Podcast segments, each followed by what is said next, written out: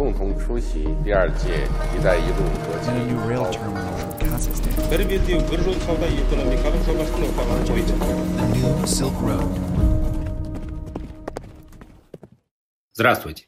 Добро пожаловать в подкаст «Китай, Евразия и все остальные». Подкаст о поясе и пути, больших играх и другой геополитике. Я ведущий Руслан Изимов. Выбирает ли Узбекистан новое южное направление в своей внешней политике? Вопрос закрытой географии всегда был непреодолимым барьером для активной внешней торговли стран Центральной Азии. С войной в Украине этот вопрос еще более обострился, но также дает нам рациональное обоснование срочно искать альтернативные маршруты. Самыми привлекательными в этом отношении являются транспортные коридоры из Центральной Азии в Иран, Афганистан, Индию и Пакистан. Среди стран Центральной Азии особенно преуспела в этом направлении узбекская администрация Шавката Мирзиёева. В 2019 году Узбекистан вступил в Организацию тюркских государств в качестве полноправного члена и стал стремительно расширять связи с Турцией. Политика Узбекистана в Афганистане всегда отличалась прагматизмом. А с Ираном, Индией и Пакистаном Узбекистан осуществляет ряд важных транспортных проектов. Стран Центральной Азии, Турцию, Иран, Афганистан, Азербайджан и Пакистан объединяет Организация экономического сотрудничества. И узбекские аналитики говорят о перспективах активизации этой организации. Какие эффективные коридоры в иранские и индийские порты существуют? Может ли Талибан обеспечить безопасность проектов и маршрутов на своей территории? Какова роль Ирана? Можно ли ожидать в долгосрочной перспективе существенное усиление роли Анкары в вопросах обеспечения безопасности в Узбекистане и шире в регионе? Сегодня эти вопросы с нами обсуждает эксперт из Узбекистана Гули Юлдашева.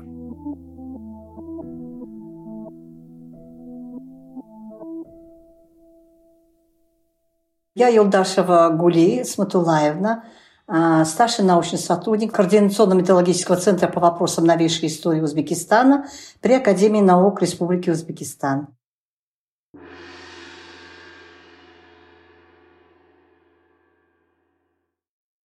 Узбекистан долгое время развивался в некоторой изоляции от региона Центральной Азии. Но сейчас уже уверенно можно говорить о том, что региональная политика для Ташкента приоритетна. Эта новая политика стала результатом каких-то теоретических исследований? В принципе, я хотела сказать, для того, чтобы понять логику вообще обустраивания наших внешнеполитических подходов, э, можно было бы обратить внимание на э, такой теоретический подход, как системный подход. А Очень часто у нас э, упускают из вида такой подход, и отсюда иногда бывает вот недопонимание возникают, и какие-то экзистенциалистические настроения возникают. Допустим, если исходить из системного подхода, то мы должны учесть, конечно, э, в целом всю систему международных отношений как одну систему со взаимодействующими тесно элементами.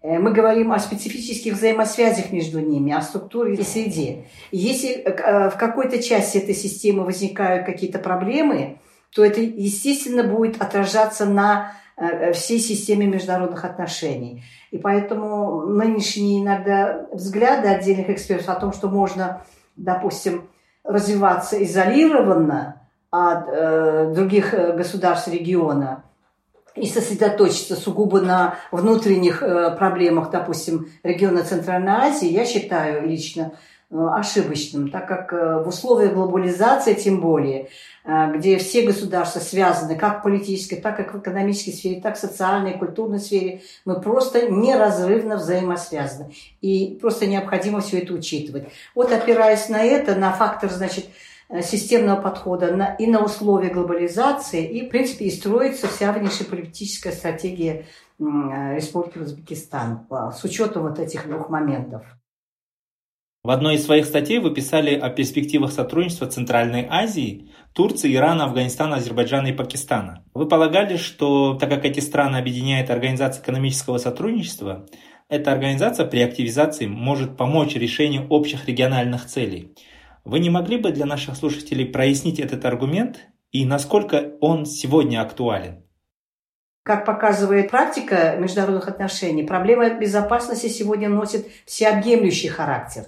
И она затрагивает всех участников системы международных отношений. Поэтому в этом плане вот такая организация, как Организация экономического сотрудничества во главе с Ираном и Турцией, мне представляется достаточно удачной для региона Центральной Азии. Вот именно в силу э, нашей историко-культурной, религиозной, эм, экономической близости – нам легче понять потребности друг друга. Тем более, что э, надо учитывать, что все государства, входящие в эту систему, в эту организацию, они проходят переходный период, свой, этап в своем развитии. И проблемы почти идентичные. Социально-экономические проблемы, региональные вызовы и угрозы безопасности. Все, с чем мы сталкиваемся сегодня, это нам очень понятно и близко. И поэтому отсюда у нас общность позиций во многом. А, ну, естественно, учитывая, если просто говорить очень коротко, а, на данном этапе, конечно, ЭКО не в состоянии возглавить э, весь региональный процесс, но с учетом того, что в Иране э, сегодня не наблюдается э, такой вот готовности к этому, там очень сложная внутриполитическая ситуация, социально-экономическая ситуация в условиях пандемии обострили все уже э, латентные долгосрочные противоречия, идет борьба за власть фактически, идут разговоры даже о возможности прихода нового лидера вместо Аятоллы э, Хаминии. И э, реформаторы откровенно говорят о том, что страна не сможет в ближайшем будущем выйти из этого кризиса. И 52% населения, как показал опрос Нидерландского института, за тактику сопротивления властям. И более 60% они выступают за смену э, вообще режима. То есть к чему это может сегодня привести, пока э, не ясно. Э, тем более, что надо учитывать, что ирано-американские переговоры по ядерной программе еще далеко не разрешены. И непонятно, чем это все обернется. Но, с другой стороны, и оставить Иран, изолировать его от регионального процесса тоже нельзя. Это может привести э, к созданию еще одного нового очага нестабильности.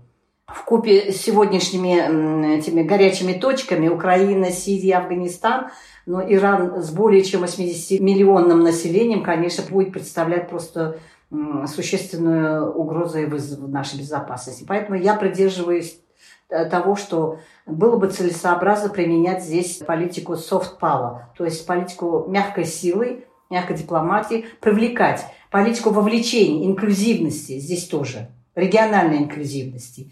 И в этом плане больше преимуществ у Турции, мне кажется, на данном этапе. Ее экономика намного устойчивее, в политическом плане тоже она более стабильна. И э, Э, как показывают последние события, она уже заключила э, с нашей страной новые соглашения, договора и вышла на новый уровень всеобъемлющего стратегического партнерства. Поэтому вот эти два государства, взаимодополняя друг друга и усиливая их партнерство с остальными членами ЭКО, могут, в общем-то, быть очень полезным и эффективным инструментом для урегулирования текущих проблем в региональной сфере. Поскольку вы затронули тему и Ирана, и Турции, я предлагаю немного поподробнее поговорить о стратегии этих региональных держав в Центральной Азии. Сегодня вот, кстати говоря, очень часто вспоминают Иран и сравнивают, например, санкции, наложенные на Иран и на Россию. Но для нас э, было бы интересно, если бы часть санкций с Ирана были сняты, ведь это остается самым выгодным для нас направлением. Расскажите, пожалуйста, поподробнее о роли заблокированного и, возможно, разблокированного в скором времени Ирана для Центральной Азии. Какие перспективы может открыть для нас снятие частично или полностью санкций с Ирана и какая политика, какую стратегию Иран в целом проводит в Центральной Азии? Исламская республика Иран, которая открыто поддержала Россию в конфликте ее с Украиной и надеется на создание противовеса таким союзом Соединенным Штатам, она, конечно, может быть и нашим стратегическим партнером и достаточно успешным, помочь в вопросах урегулирования ситуации в Афганистане.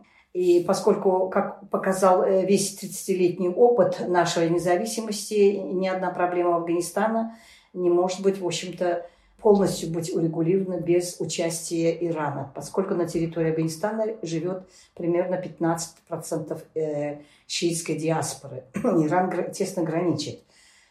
Поэтому я думаю, несмотря на это, несмотря на все эти вызовы и угрозы со стороны Афганистана Ирану, Иран очень заинтересован использовать территорию Афганистана как выход в Центральной Азии. И здесь одним из очень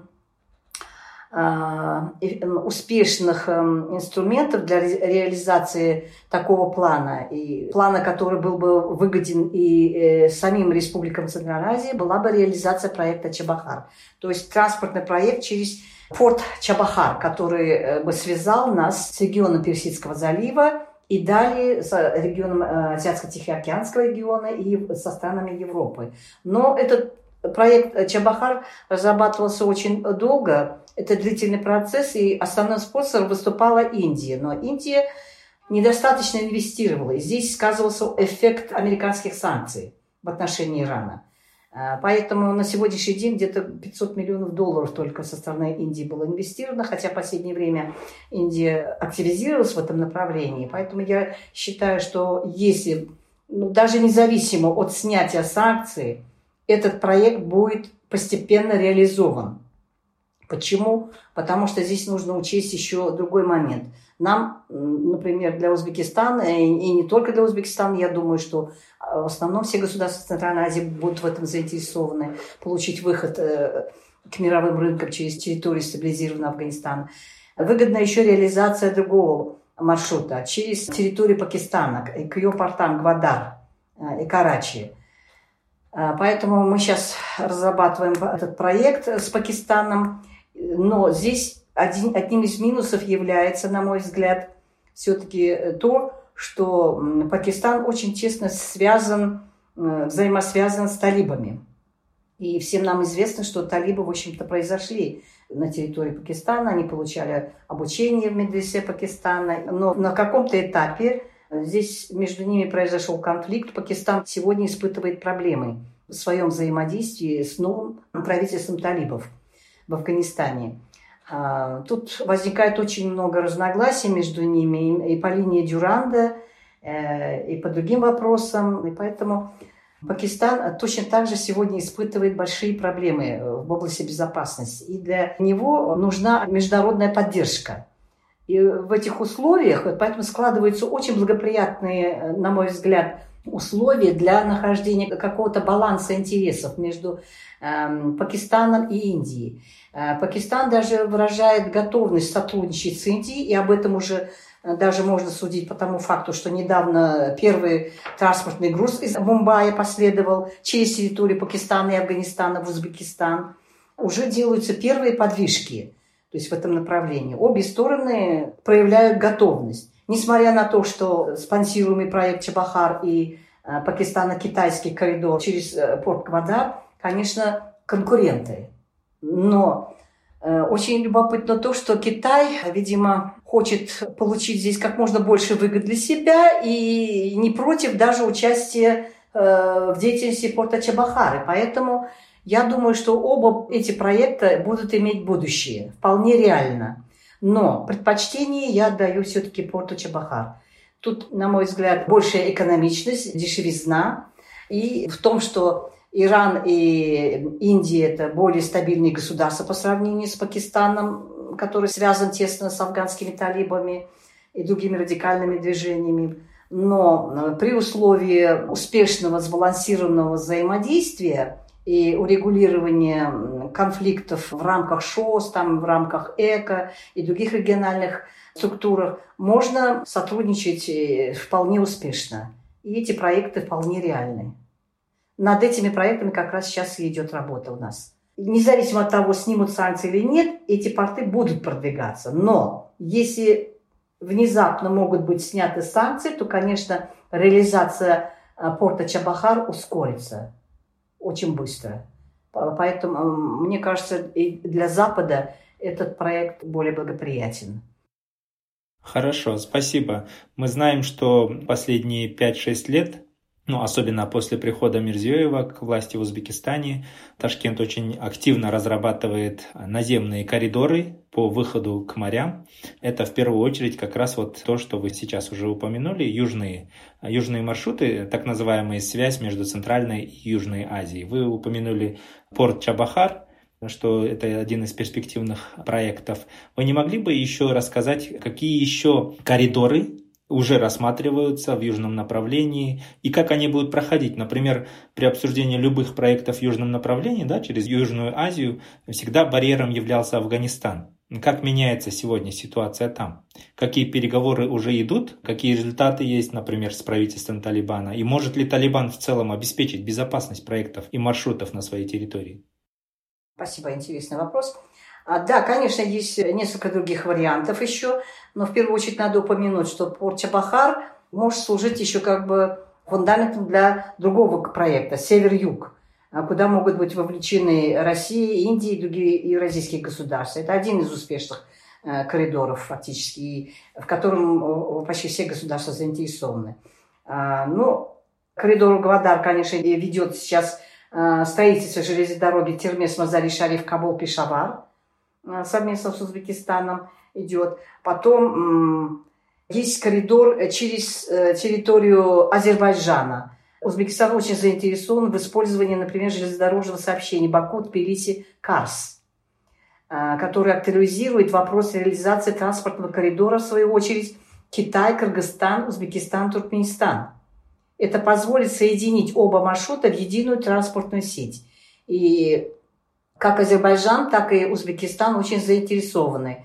В том числе, конечно, и другие государства, евразийские, включая Россию, в осуществлении таких э, проектов. Потому что эти коридоры могут э, соединить нас со многими э, мировыми рынками а, Азии и Европы. Э, маршрут Ташкент-Мары-Сирас-Мешхет-Бахт-Чабахар, который сейчас вот можно будет осуществлять по нему и далее морским транспортом страны Юго-Восточной Азии. Но это связано с Чабахаром, конечно. Естественно, все эти проекты трансафганские э, достаточно сложно осуществлять в условиях нестабильности Афганистана.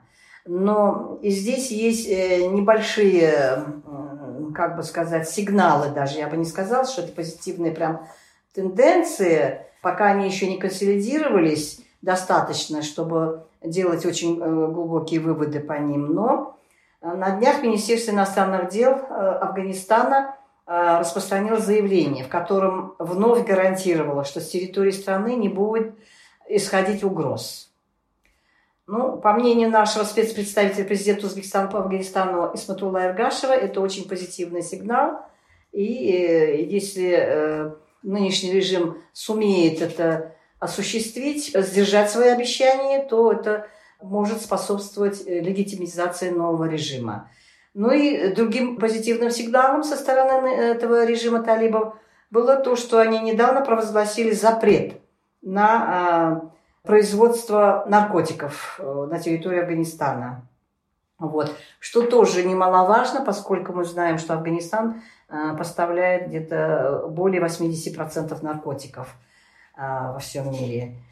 И э, если вот эти моменты будут решены действительно, и нынешнее правительство сдержит свои обещания, то это, конечно, приблизит его к процессу легитимизации. Но я бы добавила от себя здесь еще э, то, что э, нужно афганским талибам урегулировать свои разногласия с пакистанским правительством также.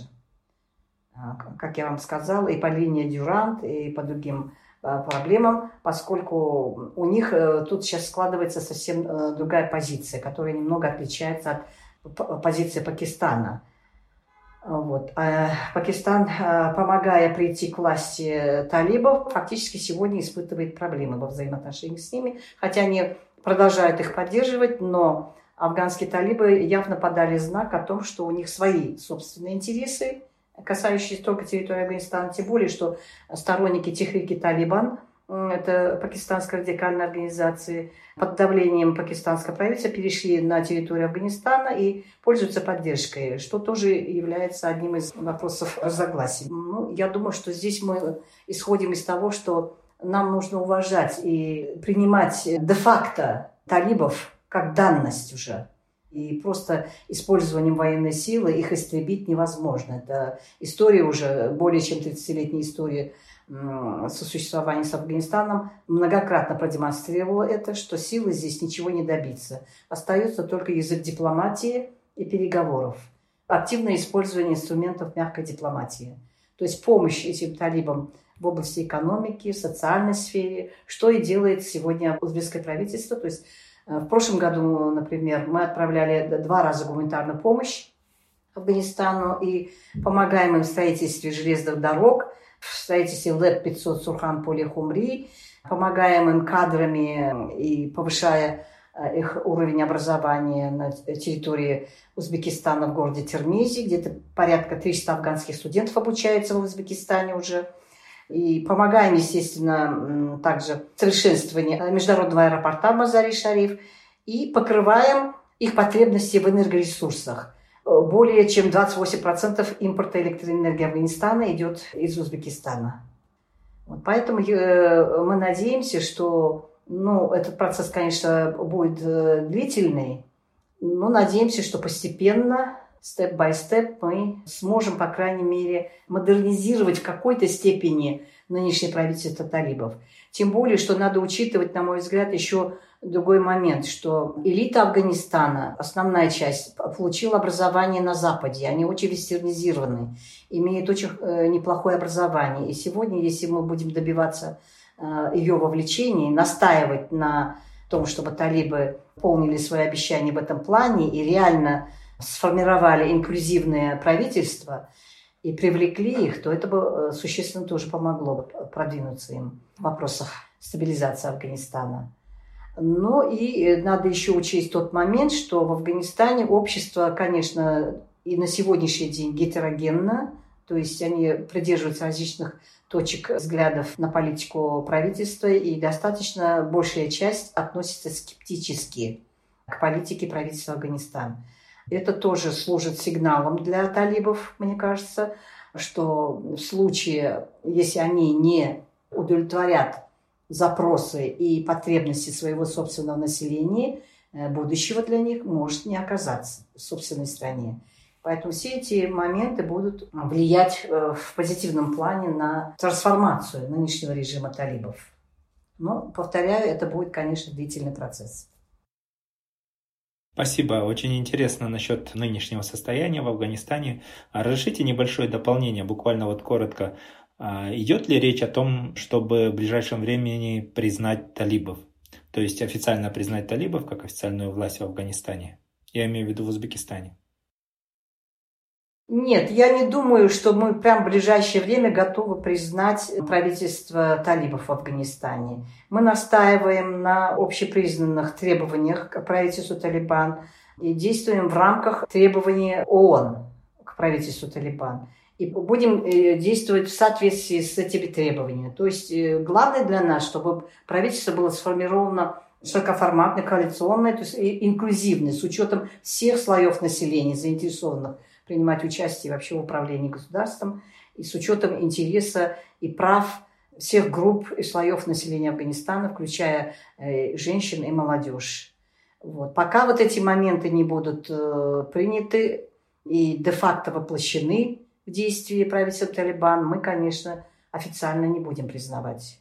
Но отказываться от сотрудничества и отказываться от гуманитарного партнерства мы не будем, поскольку коллапс на территории Афганистана и гуманитарный э, хаос не соответствует нашим интересам безопасности. И не только Узбекистана, но и всего региона Центральной Азии, я думаю. И в этом, мне кажется, общность наших позиций. Достаточно упомянуть, что и как Казахстан, так и все остальные государства, даже тот же Таджикистан, который имеет свою позицию здесь, все равно продолжают политику экономического партнерства с Афганистаном, даже в нынешних условиях хотя и в ограниченном формате. Полностью с вами согласен. Что насчет роли Турции в Центральной Азии?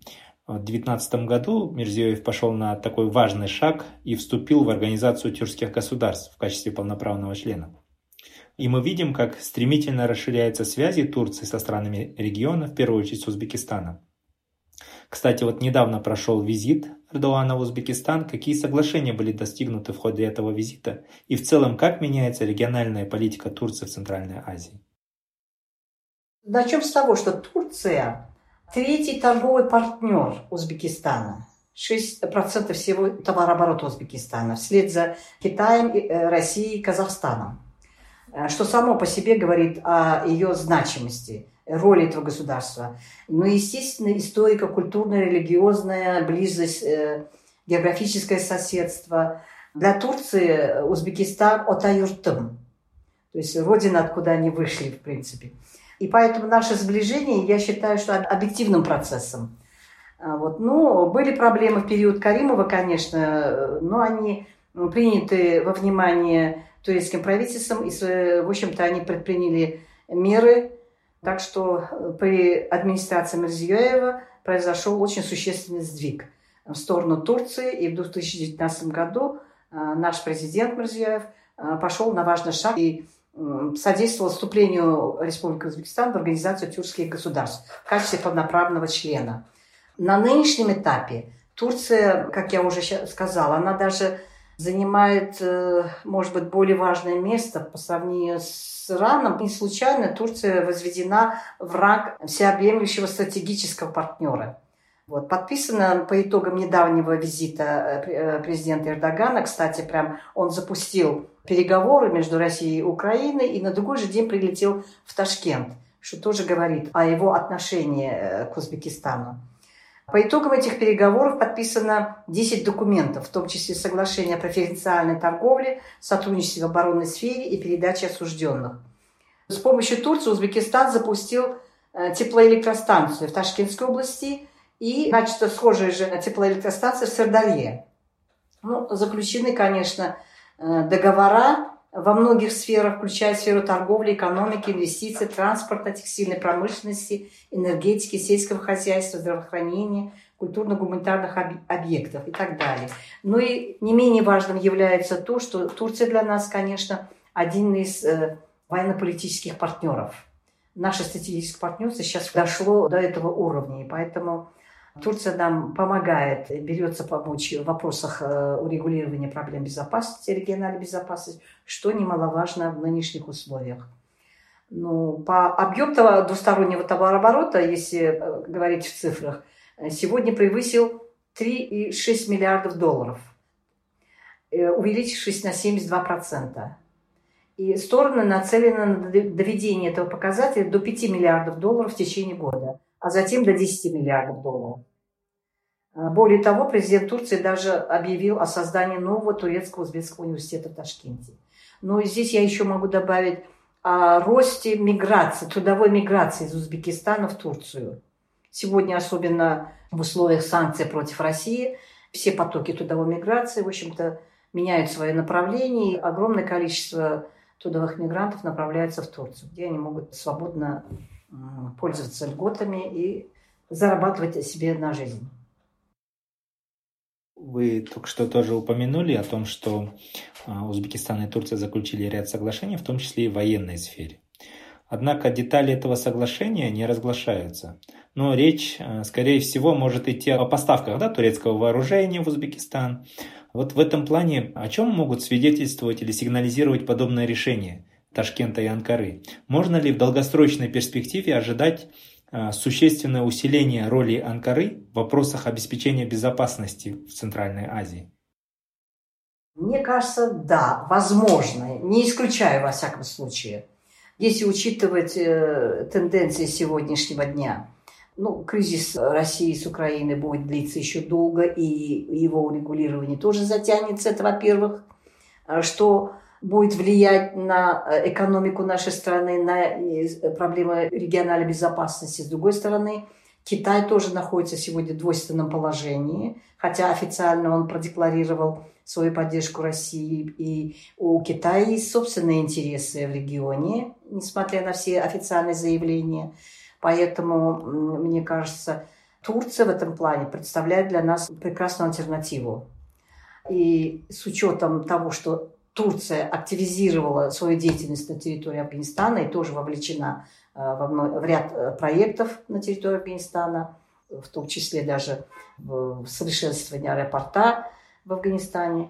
Я думаю, что есть все шансы. Ну, говорить, конечно, о деталях я не могу, поскольку открыто в прессе детали этого соглашения не разглашаются, но остается предполагать, что вот немаловажное значение имеет фактор э, Афганистана и вот проблема российско-украинского конфликта.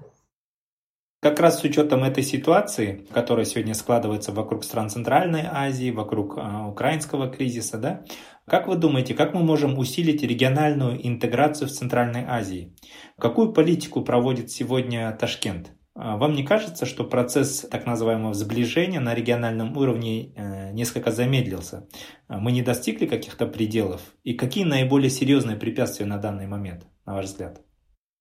Я, в принципе, уже писала на эту тему, публиковала статью под названием «Взаимодействие регионализма и глобализма. Пример Центральной Азии». Там я говорила о тезисе Бжорна Хэтна о возникновении нового регионализма. Я считаю, что эта тенденция, в общем-то, имеет силу и имеет почву под собой, имеет право на существование, поскольку реальным видим, как регион Центральной Азии, несмотря на Э, какие-то внутренние разногласия, плюрализм мнений, кто-то согласен с региональной интеграцией, кто-то не согласен, кто-то отрицает. Де-факто процесс регионализации уже идет.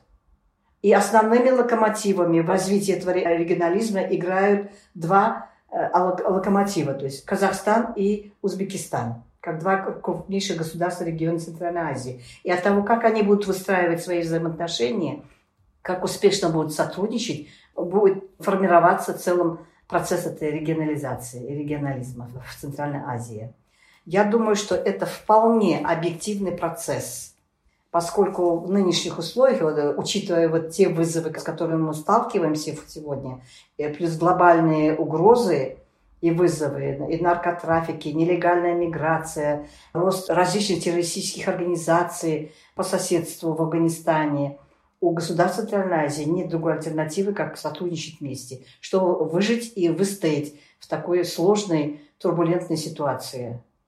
И факт, например, подтверждающий это, даже, э, это, например, партнерство Таджикистана с Афганистаном и с Узбекистаном, несмотря на э, то, что у них есть свои разногласия по Афганистану. И позиция с Узбекистаном может отличаться. Но ключевым вопросом безопасности и экономики – мы все сотрудничаем вместе. И Узбекистан достаточно успешно последние годы э, урегулировал пограничные проблемы и продолжает урегулировать трансграничные проблемы с соседними государствами. Насчет барьеров я уже, в принципе, упоминала, но повторить просто, что мешает нам. Э, это длительная, долгосрочная афганская нестабильность, затянувшийся э, ирано-американский конфликт тоже, нерешенность этой проблемы, ядерной программы Ирана и текущий, конечно, российско-украинский конфликт, ну, естественно, как я сказала уже, проблемы переходного плана. В купе э, с этой вот разноголосицей и плюрализмом мнений в регионе. Все это в совокупности, в общем-то, тормозит немножко этот процесс но полностью приостановить не способны. Тем более, что они все, все государства Центральной Азии входят в идентичные э, международные структуры, региональные организации. То есть они все сотрудничают как на двустороннем, так и на многостороннем уровне. Спасибо. А если позволите э, такое дополнение тогда, я себе позволю такой вопрос задать. Сейчас действительно страны Центральной Азии находятся в таком сложном положении, наверное, да. Так или иначе, нам приходится выбирать. Несколько стран уже находятся в составе Евразийского экономического союза и вместе с Россией развивает экономику. Это и Казахстан, и Кыргызстан. В то же время Таджикистан, Узбекистан, Туркменистан остаются вне Евразийского союза, не входят и в ОДКБ Узбекистан. При этом вот э, хотелось бы узнать, особенно вот на фоне да, войны России в Украине, в каком направлении будет двигаться Узбекистан дальше? Если вот подводя итоги нашего сегодняшнего обсуждения, а можно ли говорить о том, что фокус внешнеполитической ориентации в целом Узбекистана, он будет смещаться в сторону Южной Азии и Турции? Совершенно правы. Я считаю, что, конечно, российский вектор будет оставаться в силе.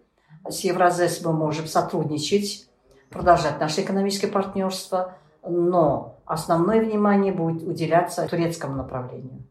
И в долгосрочном плане это может быть и ЭКО, экономическая организация сотрудничества. Хотя на данном, на данном этапе, как я сказала, доминирует Турция. Это более реальный вариант со всех сторон. Тем более, что и Россия, и другие региональные государства, в принципе, могут не противостоять такому направлению, скажем так. То есть их интересы не противоречат этому. Да, интересное мнение, на самом деле, потому что мы очень редко говорим вот такие новые идеи, скажем так, это вроде бы старое направление, действительно у нас тесные связи, культурно-гуманитарные, языковые, там в целом в истории всегда близкие были, но говорить о том, что мы сейчас будем постепенно переориентироваться, мы сейчас очень редко, да, поэтому очень интересно. А позвольте еще один вопрос. Как вы думаете, насколько вероятно объединение усилий, скажем так, подсанкционных стран? Например, Иран уже давно да, находится под санкциями США и Запада, Россия сейчас под массированными западными санкциями, а, ну и Китай. Я думаю, что в конце 80-х годов прошлого века также имеет опыт э, развития своей экономики, своих внешних связей в условиях санкций. Могут ли эти страны объединять усилия? Или, скажем так, тот же Тегеран будет стремиться дистанцироваться от санкционных России и Китая? Тегеран в лице России видит своего стратегического партнера. Они неоднократно об этом заявляли, и недавно лидеры Ирана приезжали в Москву. И официально недавно они заявляли о поддержке политики Москвы украинскому вопросу. Официально. Россия для них это противовес э, политики США.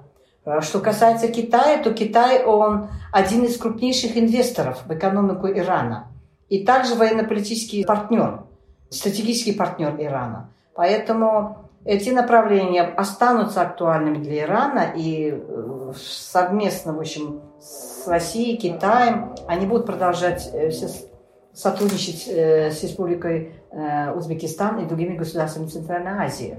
В этом они как раз и видят выход из санкционной политики, что будут искать обходные пути может быть, э, использовать другую валюту, не доллар США, где это будет возможно, но каким-то образом э, будут стараться обходить санкцию. Тем более, что каждое из этих государств, в принципе, обладает огромными ресурсами экономическими, военно-политическими и техническими, и инвестиционными. Так что выход, э, в принципе, при Э, сбалансированном и взаимовыгодном партнерстве возможен. Именно даже в этих условиях санкций. Но э, не знаю, насколько это будет эффективно, потому что э, у Китая свои собственные интересы, как я сказала, и даже недавно я читала мнение российских экспертов, что они заявляли о том, что Китай, возможно, ведет двойную игру. И Сейчас э, очень трудно сказать, э, чем это все закончится, потому что он очень, э, Китай, я имею в виду, взаимосвязан с экономикой Запада, США, и портить отношения полностью с Западом, он, я думаю, не, не будет до конца. Есть предел, красная черта, которую они переступать не будут в своих отношениях. Точно так же, как и Соединенные Штаты, они хотели бы, конечно, переступать красную черту в отношениях с Россией, но Пока трудно прогнозировать, чем это все закончится сейчас. Все стороны ищут сейчас баланс. Поиск компромиссов идет. Поскольку это глобальные державы, и от их мнения, от их позиций зависит многое.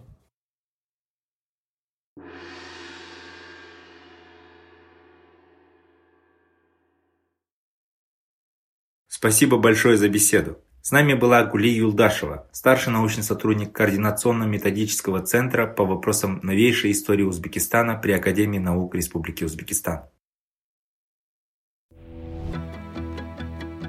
Все эпизоды нашего подкаста вы сможете найти на подкастинговых платформах Apple, Google подкасты, Spotify, Amazon, Яндекс.Музыка и другие – на сайте Каан мы также размещаем текстовой транскрипт каждого эпизода и полезные ссылки на отчеты, доклады, книги и биографии наших спикеров.